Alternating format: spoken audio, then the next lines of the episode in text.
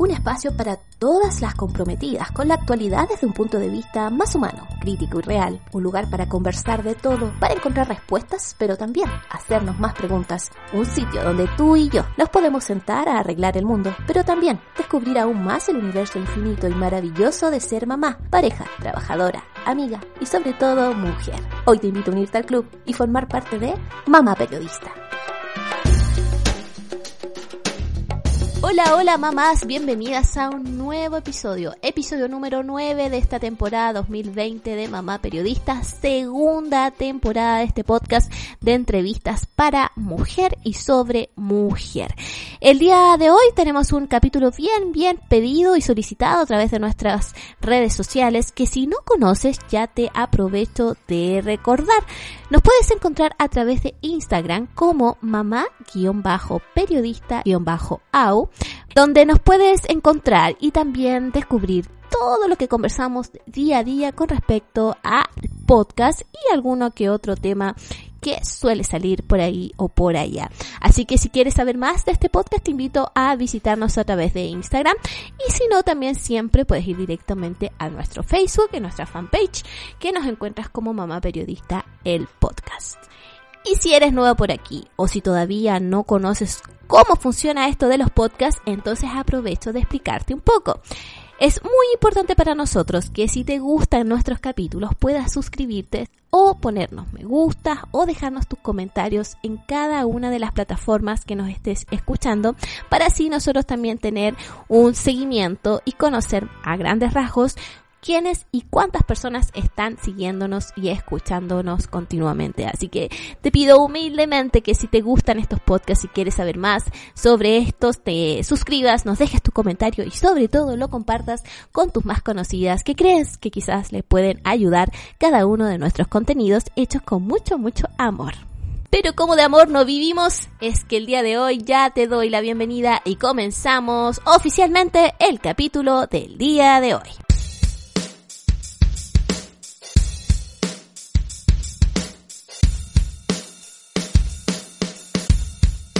Y porque volver al peso antes de estar embarazadas se vuelve casi un sueño, es que estamos junto a una especialista que nos va a explicar cómo recuperarnos luego del dar a luz qué consejos tenemos que seguir, qué tipo de alimentación deberíamos tener en nuestras vidas y derribar todos aquellos mitos en cuanto al tipo de alimentación que debemos comer, cuánta agua deberíamos tomar, si estamos capacitados o no para hacer ejercicio, en fin, un montón de cosas las vamos a aclarar hoy, hoy día con Yolanda Martínez, ella es diplomada en nutrición humana y dietética con más de 15 años de experiencia ayudando a las personas en nutrición y la creadora de Cadena Saludable. La pueden encontrar así en Instagram.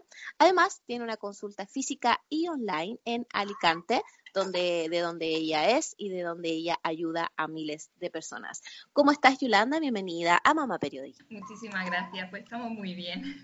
Yolanda, para tratar de explicar y de tratar de contextualizarnos y bajar un poco las expectativas y en el fondo derribar todos estos mitos, es que me gustaría partir con la pregunta del millón. Y que uno cuando va a internet y busca, te sale que 20, que 30, que 10, que 8, ¿cuántos kilos o cuánto peso debe ganar una mujer embarazada y cuánto se pierde al dar a luz? Pues mira, va a depender básicamente de la mujer, pero la media ronda entre 7 y 15 kilos en función del peso que tengas eh, inicial de partida. Una persona que tenga un índice de masa corporal más bajito podrá llegar a coger hasta esos 15 kilos y una persona, por ejemplo, que tenga un sobrepeso o una obesidad, lo recomendable es que no llegue a superar esos 7 kilos. Luego, una vez que hemos dado a luz, lo habitual es aproximadamente de media quitarse unos 7 kilos, que es lo equivalente a los 3, 4 kilos de media que puede pesar tu niño o tu niña, y eh, un kilo, dos kilos entre el útero y la placenta y el resto de líquido que puedas haber tenido. ¿Por qué existen mujeres que suben tanto de peso y que según ellas no tiene explicación? Por ejemplo, hay mujeres que suben 20, 30 kilos y dicen, pero ¿cómo si yo no como nada eh, o me cuido y miles de cosas? ¿En qué tiene que ver? Tiene que ver un poco también en la anatomía de la persona, la tendencia o sus genes, ¿en qué influye el que mujeres suban más o menos de peso? A ver, los genes pueden llegar a interferir, pero estamos hablando de un 5% del total. Es una cantidad mínima. Realmente lo que cambia aquí son tus hábitos y tus prioridades. Y estás en una etapa súper bonita que la disfrutas, yo creo que en la gran mayoría de casos un montón. Y como te concedes, que te conceden muchas más cosas. Entonces dejas de hacer actividad física, quizás por miedo a, empiezas a consumir otro tipo de alimentos que antes no consumías. Y al final es una cosa que lleva a la otra y sin darte cuenta, pues te vas montando un poquito más, un poquito más, un poquito más, hasta que llega a esos 20, 30 kilos, en la gran mayoría de casos que yo suelo ver en consulta. Perfecto. Durante las primeras semanas posparto, ya después que nacen nuestros hijos y qué sé yo, ¿cuál es la alimentación correcta que debe tener una mujer? ¿Hay alguna alimentación especial que deba tener durante quizá, no sé, la primera semana después de dar a luz? Eh, ¿Qué tipo de, de comida o debe tomar más agua? Cuéntanos un poco, porque también hay mucho, mucha ignorancia al respecto, al respecto de eso. Sí, realmente lo más importante es llevar una alimentación lo más saludable, basada en fruta, verdura y alimentos sin procesar. Pero la diferencia más notable quizás sea que el aumento de consumo de líquidos sí que es importante para producir un poquito más esa cantidad de leche si vas a dar el pecho, en este caso, y el tema de que si das el pecho vas a necesitar un poquito más de valor energético, ¿vale? Para poder eh, llegar a esa producción de leche.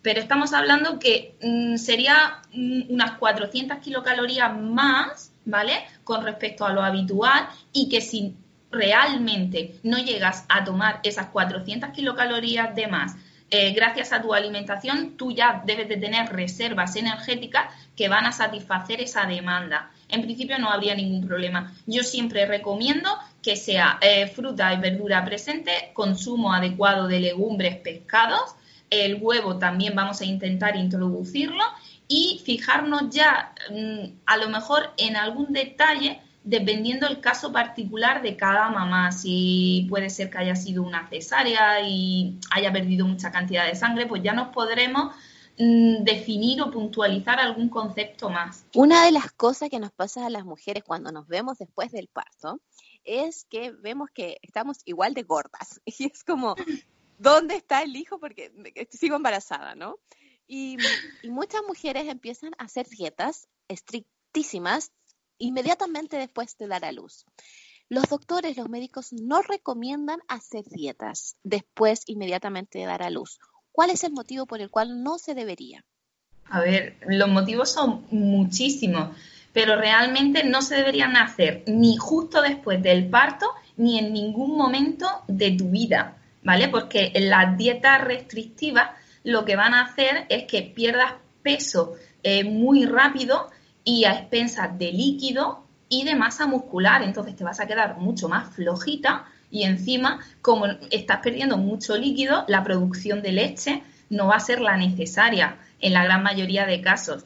Aparte de eso, es que vas a empezar a desnutrirte cuando realmente lo que tienes que hacer es nutrirte. Vas a generarte muchísima ansiedad por no comer ciertas cosas que antes sí que las consumías y vas a generar como un bucle, un malestar tanto físico como emocional porque el no estar bien, el tener una situación nueva en tu vida, que tienes que adaptarte al cambio con tu bebé en casa, que a lo mejor estás durmiendo incluso muy poquito porque el bebé te demanda demasiado, al final es un bucle, ¿vale? Pero sobre todo es eh, la falta de líquido que vas a tener y producción de leche, el malestar emocional que vas a generar, esa ansiedad, ese mal humor y quizás hasta depresión. Entonces, recomendable para nada. En cuanto a la forma en que di a luz, ¿existen necesidades de alimentación diferente entre una madre, por ejemplo, que tuvo una cesárea y otra que tuvo un parto natural, o otra que da de lactar y otra que usa biberón? No sé si esas diferencias existen de alimentación. Son muy pequeñitas, ¿eh? Sí que pueden existir ya, como te comentaba antes, dependiendo del caso de cada mamá, pero son muy pequeñas. En cuanto a la cesárea, yo me fijo muchísimo si tienen anemia, porque la pérdida de sangre quizás haya sido mayor que en un parto vaginal. Entonces intento sobre todo fortificar los alimentos ricos en hierro junto con los alimentos ricos en vitamina C para que eh, sea mejor absorbida, ¿vale? El hierro. Y luego el tema quizás de los alimentos también un poquito más ricos en magnesio y en potasio para evitar el cansancio, ¿vale? Porque al tener una cesárea el cansancio quizás sea un poco mayor todavía que en un parto vaginal. Sí, sí, disculpa que te interrumpa. ¿Y, nos podrías dar un ejemplo de alimento? Porque a veces las personas no entienden cuando tú le hablas de hierro, de fierro, eh, no saben de qué le estás hablando. Así, un ejemplo quizás de, de, qué alimento. Mira, el hierro sobre todo lo podemos encontrar en carnes rojas, en hígado, en, en remolacha. ¿Vale? Sobre todo. Y vitamina C, que es combinarlo para que la absorción sea muchísimo mayor, sobre todo en las frutas que son un poquito más ácidas. Kiwi, fresa, mandarina, naranja, ¿vale? Y luego en cuanto para evitar estar excesivamente cansada, alimentos más ricos en magnesio, podemos encontrar, por ejemplo, los frutos secos, sobre todo las almendras, espinacas, melón, espárragos. Si te das cuenta, al final los alimentos que te estoy mencionando son frutas, verduras o legumbres que no están procesadas y que deben de estar en cualquier alimentación saludable. Y ya alimentos quizás más ricos en potasio, porque es una combinación entre magnesio y potasio, serían plátanos, lentejas, pescados, más o menos por ahí, ¿vale? Va la cosa. Y en el caso de una mujer que dio a luz eh, naturalmente, ¿existe algún tipo de alimento que debería quizás consumir más? No, simplemente que beba la suficientemente agua y ya depende si da el pecho o no. En principio no hay ninguna recomendación. Si todo el parto vaginal ha ido bien, que no le han dado excesivamente puntos, que han sido los puntos típicos de cortesía, en 3-4 días tú normalmente estás en condiciones, te lo digo porque yo he tenido un parto tanto natural como una cesárea, ¿vale? Y el parto natural es una maravilla, no tiene comparación alguno. En cuatro o cinco días, como máximo, tú ya llevas tu rutina y tu hábito normal a anteriormente haber dado a luz. Exactamente.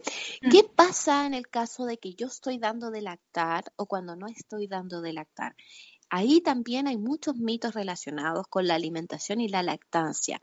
Las mujeres que dan de lactar tienen que tener alguna dieta especial para poder producir más leche o para que su leche sea mejor, en fin.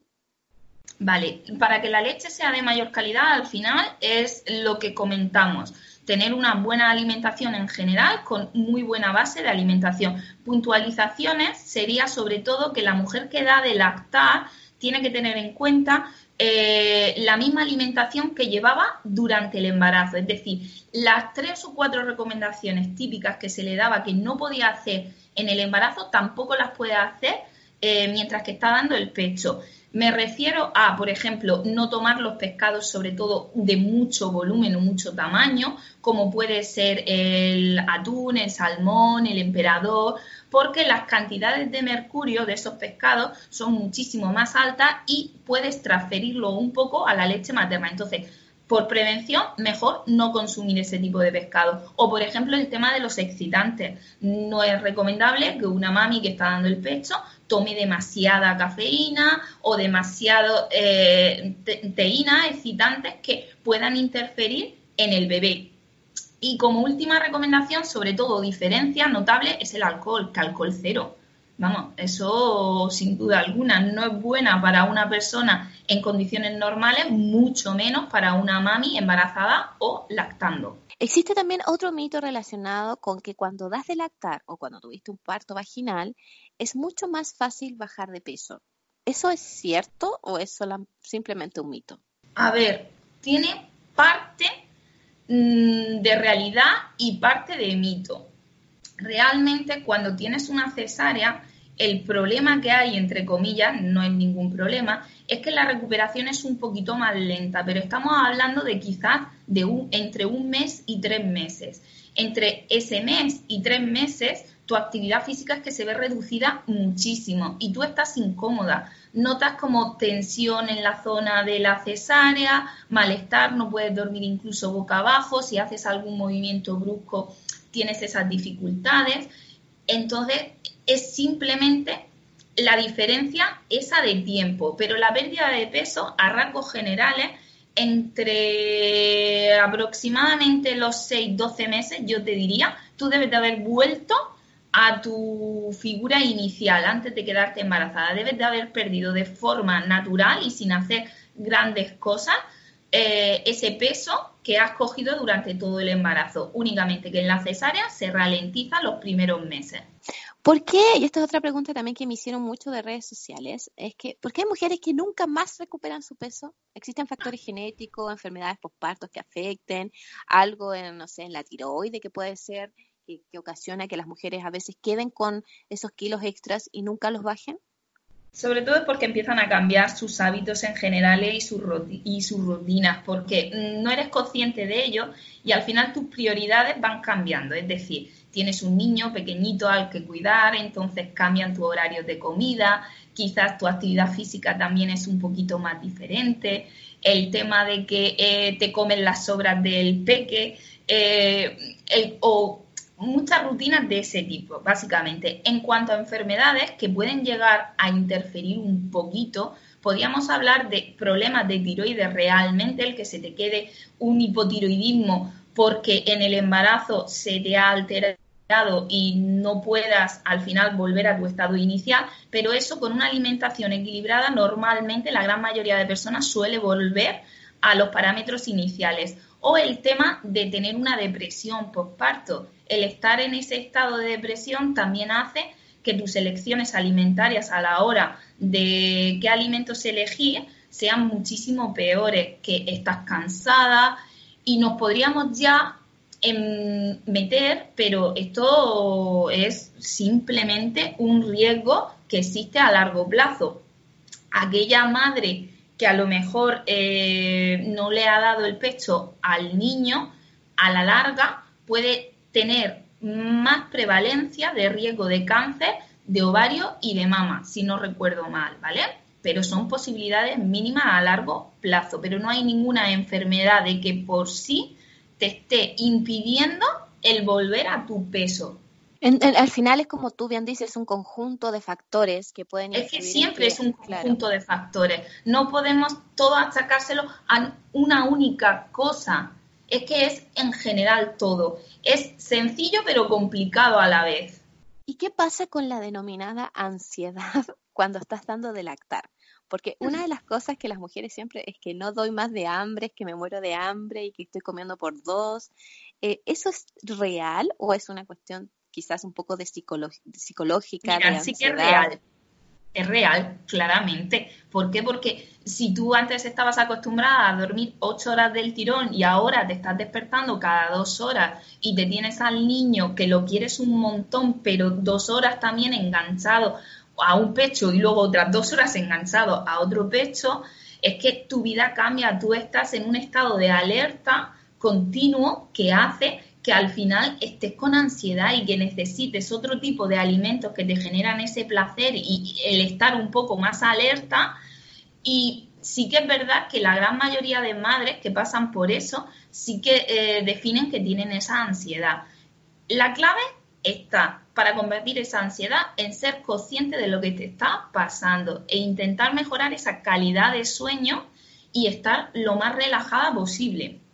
Técnicas de mindful eating funcionan muy bien en estos casos. Eh, ¿Y nos podías explicar un poco de esas técnicas? ¿En qué consisten? Sí, simplemente escoger el alimento y tener en cuenta, mirarlo bien, eh, ver el color que tiene, el aspecto, cómo huele, el, el, ver si volverías a repetir, si no volverías a repetir, el estar tranquilo comiendo y relajado, sin ningún tipo de distracción, estar centrada en el momento y en el acto de comer y disfrutar de ese alimento. Si tú estás comiendo por comer y al final no disfrutas de lo que ingieres, esto es el círculo vicioso o el pez que se muerde la cola. Al final siempre vas a estar así, comiendo, comiendo con más ansiedad. Tienes que ser consciente de ello. La técnica es muy bonita y hacemos muchos talleres para intentar controlarlo aquí. Y es eso, comer muy despacito, saboreando y disfrutando lo que tú quieras a tu elección, pero de esa forma. Bueno, igual es un desafío para una mamá que está con un bebé, lo que tú dices, porque... Es que es un desafío. Sí, sí, claro. no, no, es fácil, no es fácil. ¿Y qué pasa con em, el, la barriga postparto? Porque una de las cosas que las mujeres nos quejamos después de tener hijos es que tengo esa barriga que no se va con nada, ni con ejercicio, ni, ni nada. ¿Cuándo debería desaparecer o nunca desaparece? Eh, debería de desaparecer al año aproximadamente como mucho. Pero sí que es verdad que tienes que trabajar esa zona en concreto porque esa zona se ha distendido mucho y entonces tiene que volver la musculatura a su sitio y tienes que trabajarla, ¿vale? Con algún ejercicio, sobre todo a ese nivel. Es que es complicado teniendo ya un peque. Exacto. Y, y en base a eso mismo, la importancia del deporte. Cuando una mujer está ya capacitada durante su posparto para eh, hacer deportes y qué actividades físicas se recomiendan? Cada una es diferente. Si ha sido un parto vaginal, como hemos comentado antes, la recuperación al ser tan rápida, incluso a las dos semanitas yo diría que ya puedes empezar a hacer algún ejercicio suave y ligero si te apetece o el cuerpo te lo pide. En el caso de una cesárea es un poquito más largo plazo, entre uno y tres meses como he comentado, pero siempre vamos a empezar con una actividad suavecita ¿vale? Para ir cogiendo resistencia y conforme tú te vayas encontrando mejor, aumentándola. Eh, yo siempre recomiendo inicialmente, una vez tras el parto, hipopresivos para la recuperación del suelo pélvico, ¿vale? Porque mucha gente mm, tiene molestia a ese nivel. Y luego empezar con pilates o yoga, que a mí me encanta. Además son técnicas de estar también muy relajadas, que combinan varias cositas y ayudan a la mami que se encuentre mejor. ¿Eso en el caso de un parto vaginal y, una cesárea o en la cesárea debería ser un poco más, eh, tomar un poco más tiempo? Exacto, en la cesárea debería de ser a partir de los tres meses aproximadamente y en el parto vaginal podría ser ya prácticamente a las dos semanas de haber tenido al bebé. ¿Qué pasa si en ese momento de retomar la actividad física yo comienzo con algún tipo de malestar o con mareos o con cosas así?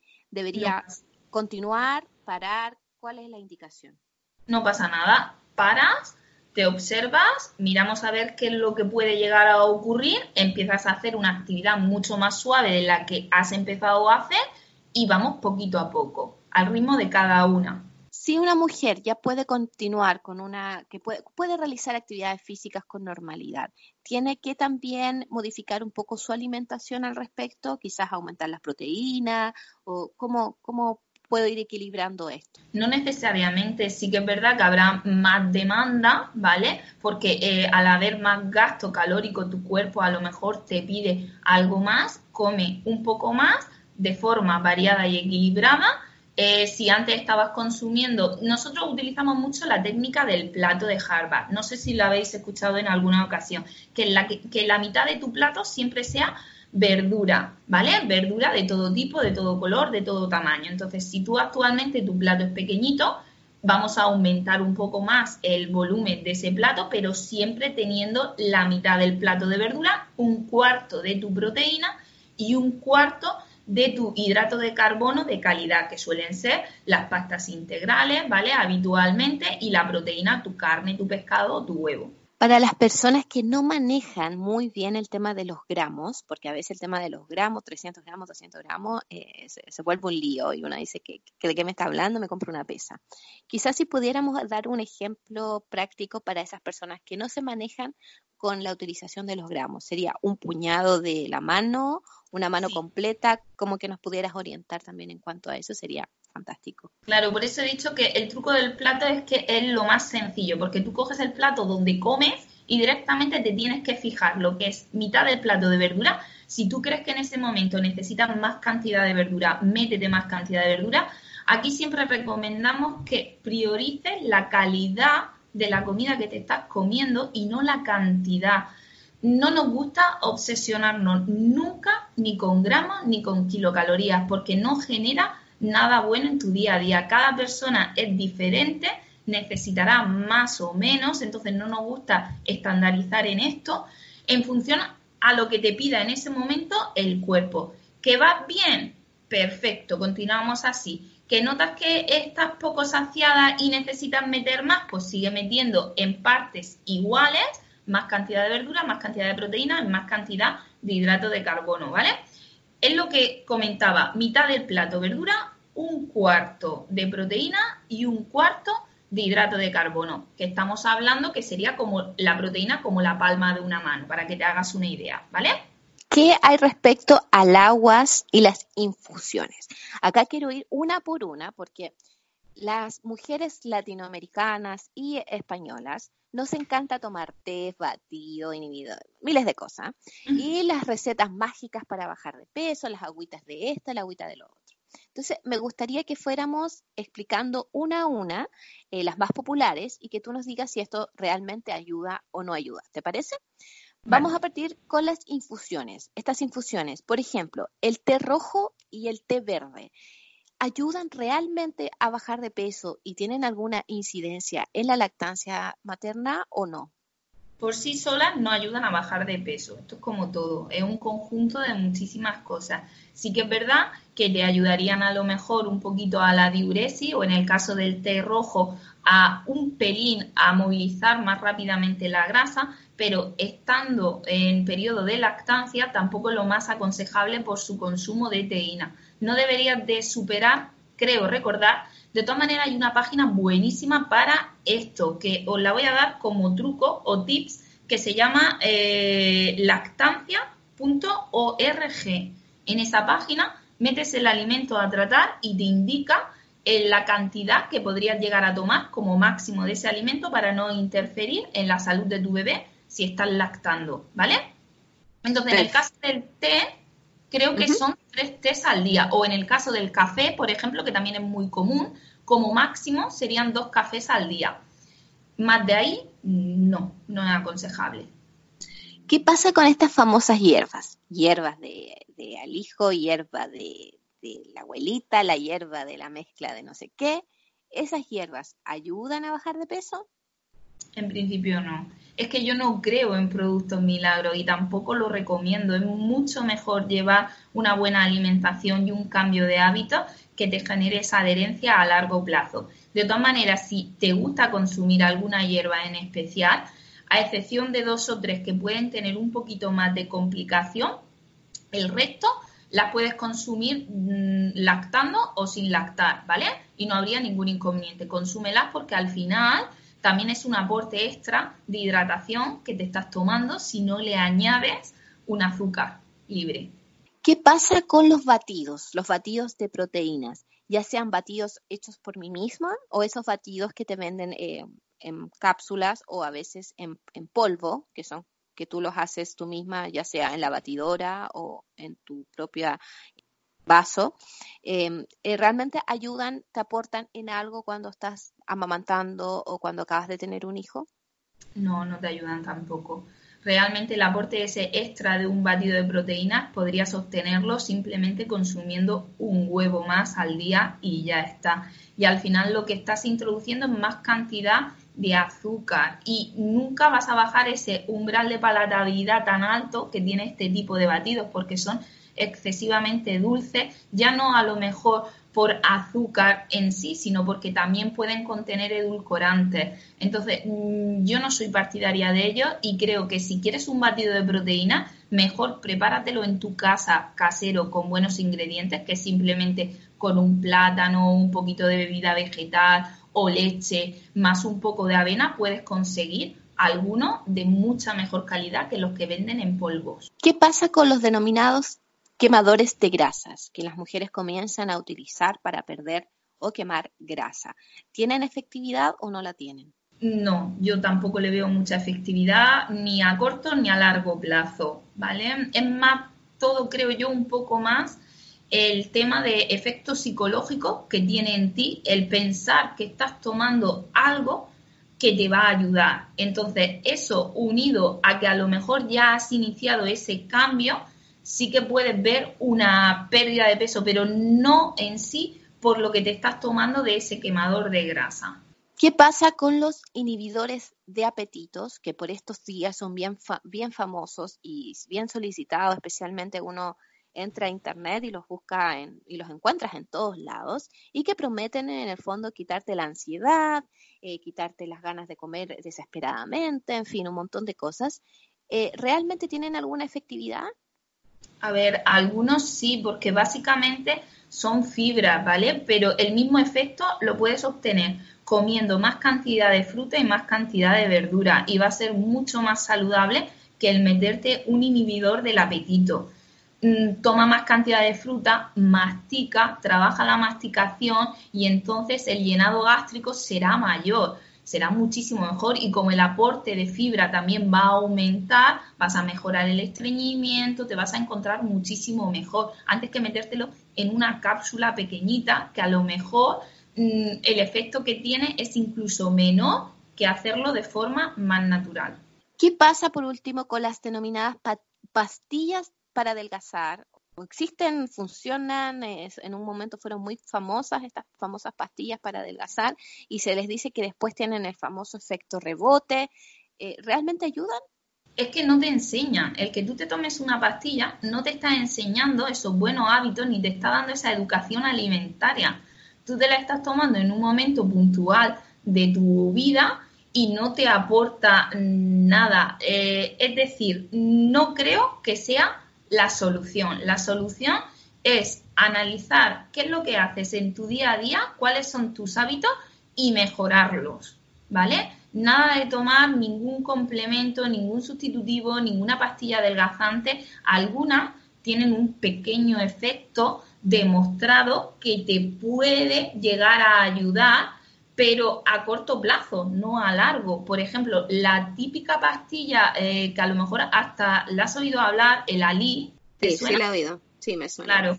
Lo que hace es que impide la absorción de la grasa que tú ingieres en ese momento. Entonces, como no la absorbes, lo que hace es que la defecas.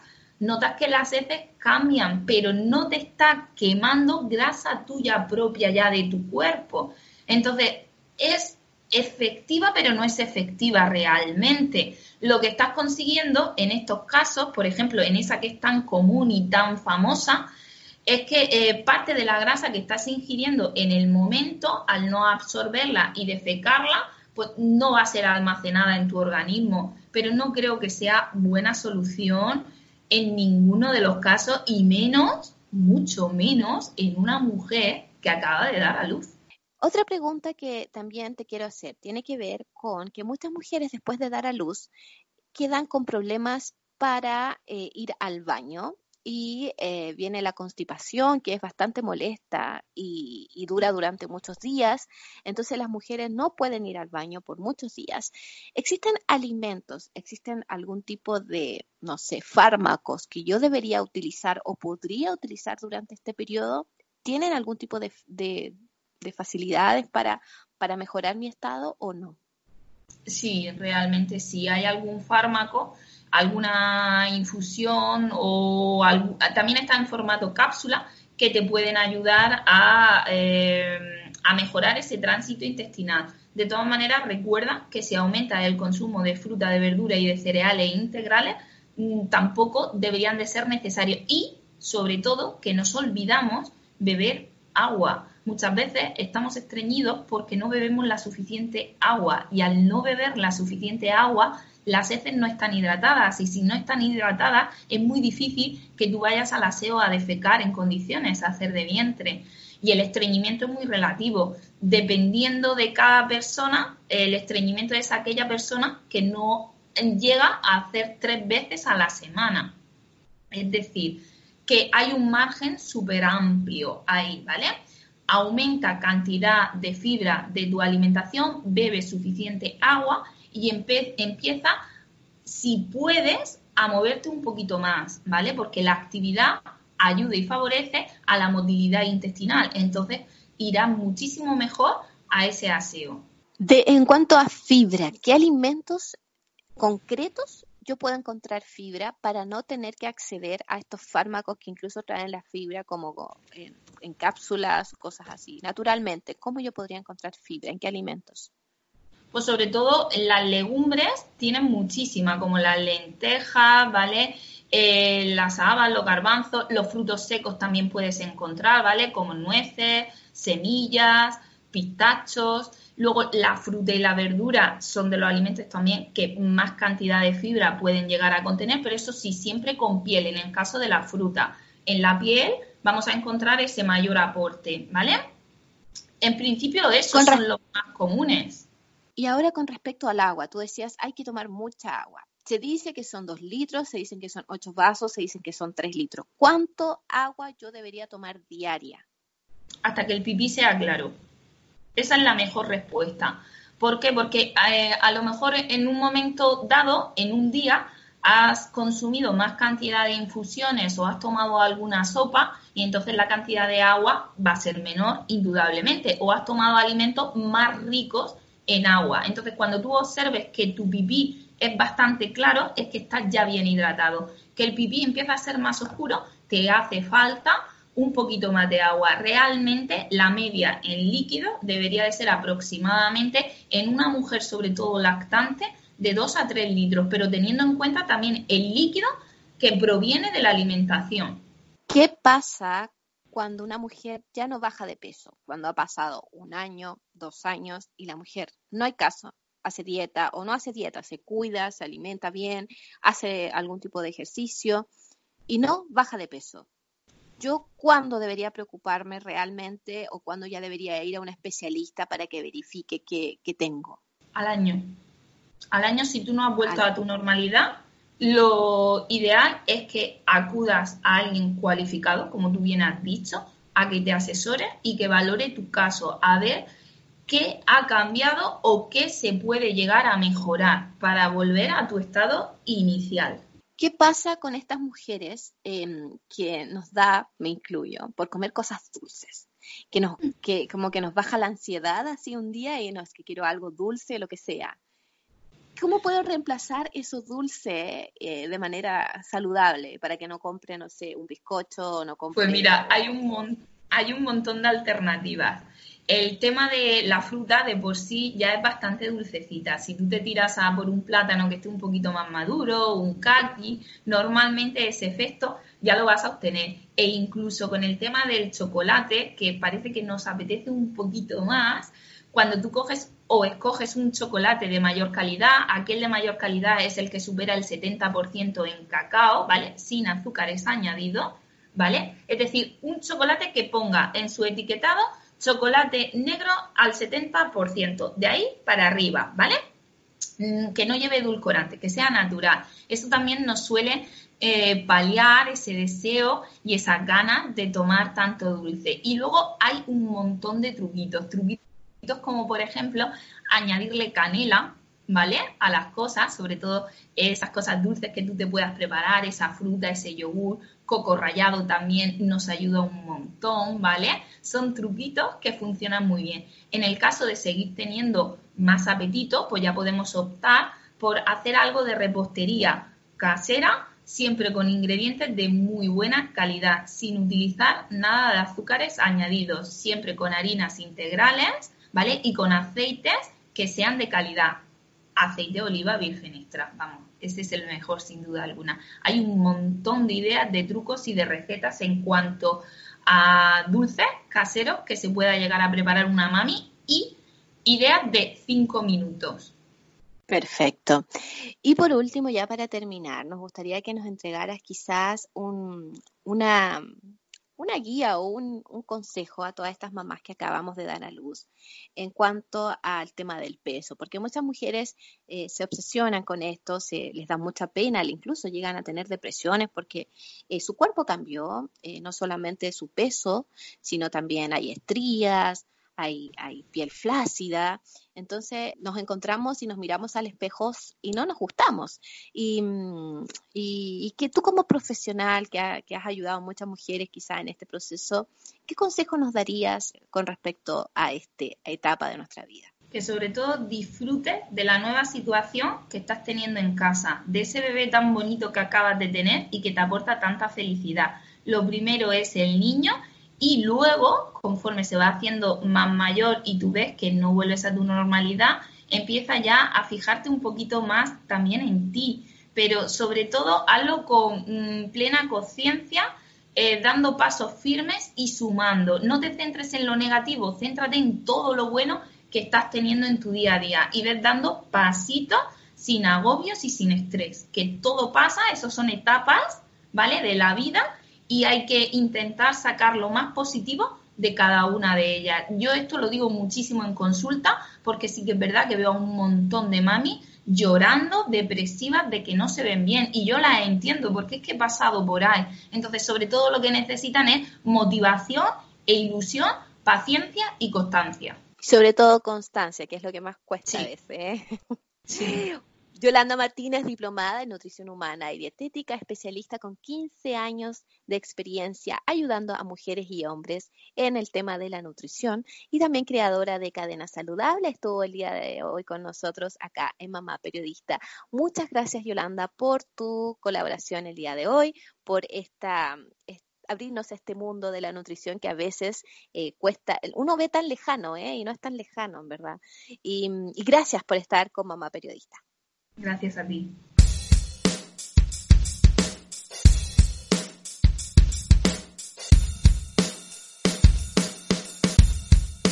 Si te gusta este episodio, entonces te invito a que no olvides suscribirte, compartirnos o también comentar lo que opinas sobre él a través de nuestras redes sociales que te mencioné al iniciar este episodio.